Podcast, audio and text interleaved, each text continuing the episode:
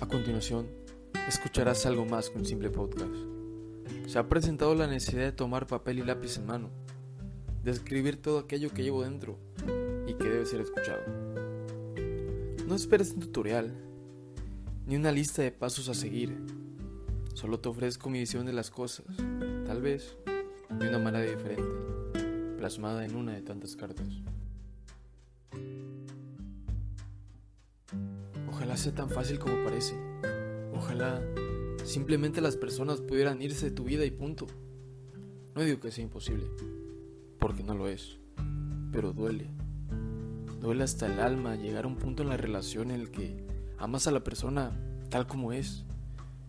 Amas a la persona como aquel ser lleno de defectos y virtudes, como esa caja de sorpresas que tiene todo un poco.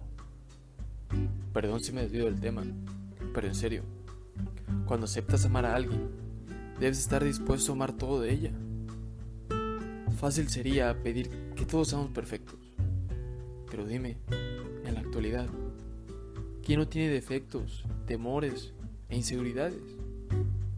Tarde o temprano encontrarás a alguien con capacidades increíbles, con virtudes únicas y de gran corazón, pero siempre vendrá acompañado de algo tal vez de desilusiones pasadas, de miedos e inseguridades tan grandes que no tienen explicación.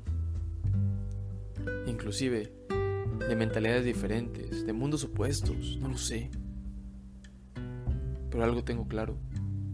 Si quieres disfrutar de todo lo bueno que te brinda esa persona, debes estar dispuesto a aceptar todo lo negativo que viene con ella. Una vez llegado a ese punto, que sabes que en ocasiones tú darás todo, que estarás ahí, porque estás consciente de ese amor, de ese amor sincero incondicional, de ese amor que es real. Duele. Duele hasta el alma tener que dejar ir a esa persona. Tal vez uno sea el culpable de visualizarse a futuro o de convertir algo tan sencillo en algo tan complejo tal vez, esperar que te amen como tú lo haces. Duele de una manera inexplicable tener que dejar ir a alguien que amas con todo tu ser. Pero créanme, duele más. Duele mucho más amar a alguien que ya no quiere ser amado.